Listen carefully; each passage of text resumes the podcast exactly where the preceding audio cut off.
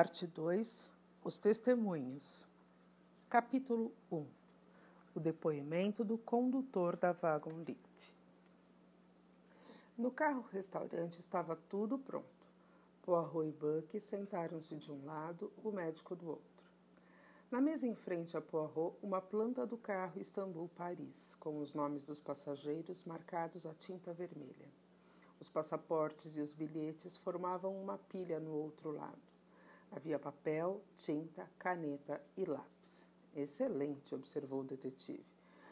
Podemos abrir nossa comissão de inquérito sem mais detalhes. Primeiro, creio, devemos tomar o depoimento do condutor. Você provavelmente sabe alguma coisa sobre ele. Quem é? Pessoa na qual se pode confiar?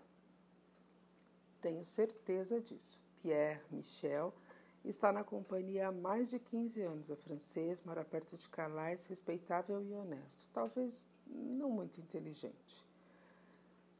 Respeitável, honesto. Poirot assentiu, denotando compreensão. Bom, vamos vê-lo. Pierre Michel, já recuperado, mostrava-se extremamente nervoso. Espero que Monsieur não pense que houve qualquer negligência da minha parte, disse angustiado, seus olhos indo e vindo de Buck a Poirot. É uma coisa terrível tudo isso. Espero que Monsieur não ache que isso refletirá em mim de alguma forma. Depois de acalmá-lo, Poirot começou com as perguntas. Primeiro, anotou o nome completo de Michel, seu endereço, as obrigações do serviço e há quanto tempo trabalhava naquela linha em particular. Tudo aquilo ele já sabia, mas as questões de rotina serviam para colocar o homem à vontade. Agora, vamos aos acontecimentos da noite passada, prosseguiu Poirot. Quando Mr. Hatchett foi dormir? Quase imediatamente após o jantar, Monsieur. Na verdade, antes de deixarmos Belgrado. Foi assim na noite anterior. É, Pediu-me que lhe preparasse a cama enquanto jantava, e foi o que fiz. Alguém foi à sua cabina depois disso? Seu valete, Monsieur, e o americano, que era seu secretário. Alguém mais? Que eu saiba, não. Bom, aquela foi a última vez que o viu ou ouviu? Não, Monsieur. O senhor se lembra, ele tocou a campainha mais ou menos meia-noite e quarenta, logo depois de termos parado. O que aconteceu exatamente? Bati a porta, mas ele respondeu que se enganara. Em inglês ou francês? Em francês. Quais foram exatamente suas palavras? Não é nada, eu estava errado. Hum, muito certo, é o que eu vi também. E você foi embora? Sim, monsieur. Voltou para o seu banco? Não, monsieur. Primeiro fui atender a outro chamado. Agora, Michel, vou fazer uma pergunta importante. Onde você estava a uma e quinze? Eu, monsieur? Estava no meu banco, ao fundo, de frente para o corredor. Tem certeza? Sim, pelo menos, sim. Fui ao carro investigar, é, fui ao carro seguinte investigar o de Atenas, falar com meu colega. Conversamos sobre a neve, é, isto pouco depois de uma hora. Não sei lhe dizer a hora exata. E quando você voltou? Uma das campainhas me chamou, monsieur. Lembro que era o que lhe contei. Era a senhora americana, ela tocara várias vezes. Recordo, recordo. E depois disso? Depois, monsieur, eu atendi o seu chamado e trouxe-lhe água mineral. Meia hora mais tarde, preparei a cama de uma das outras cabinas, a do jovem cavalheiro americano, secretário de Mr. Hatchett. McQueen estava sozinho quando você foi fazer-lhe a cama? O coronel do o inglês do número 15 estava com ele. É, conversavam sentados. O que fez o coronel ao deixar McQueen? Voltou para sua cabina. Número 15. É perto do seu banco, não? Sim, monsieur. A segunda cabina daquela extremidade do corredor, para cá.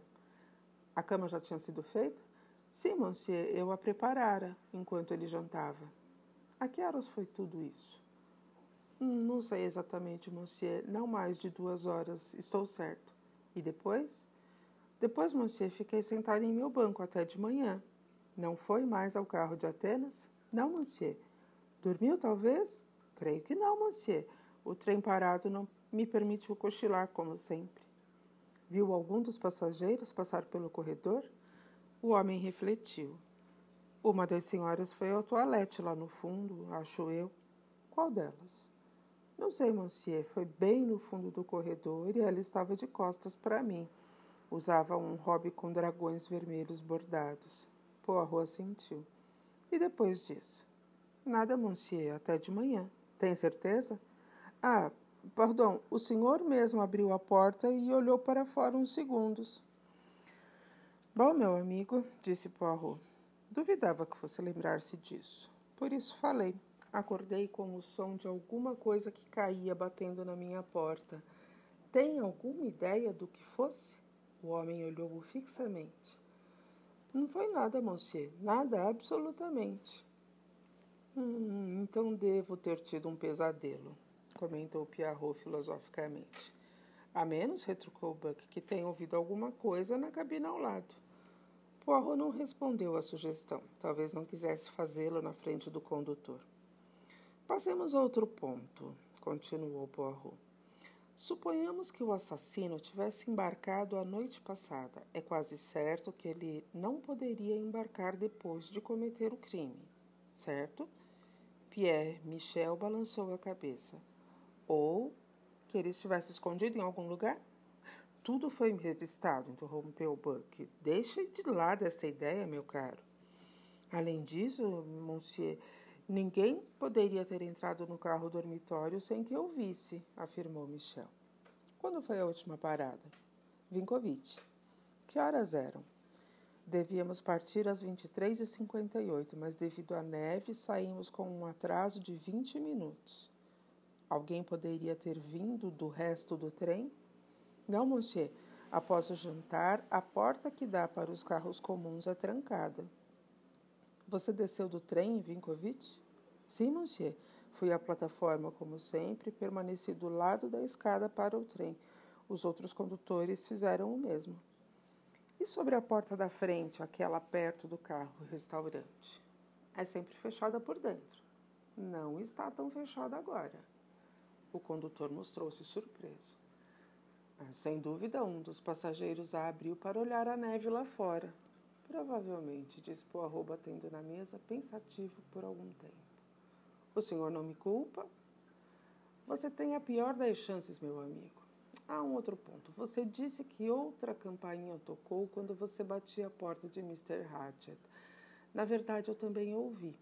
De quem era? De Madame la Princesse Dragomirov. Pediu-me para chamar sua dama de companhia. E você foi? Sim, monsieur. O detetive estudou a planta que estava à sua frente e inclinou a cabeça. Isso é tudo por hora. Obrigado, monsieur. O condutor se levantou, olhando para Buck. Não fique nervoso, disse o diretor carinhosamente. Não vejo por que tenha havido qualquer negligência da sua parte. Agradecido, Pierre Michel deixou a cabina.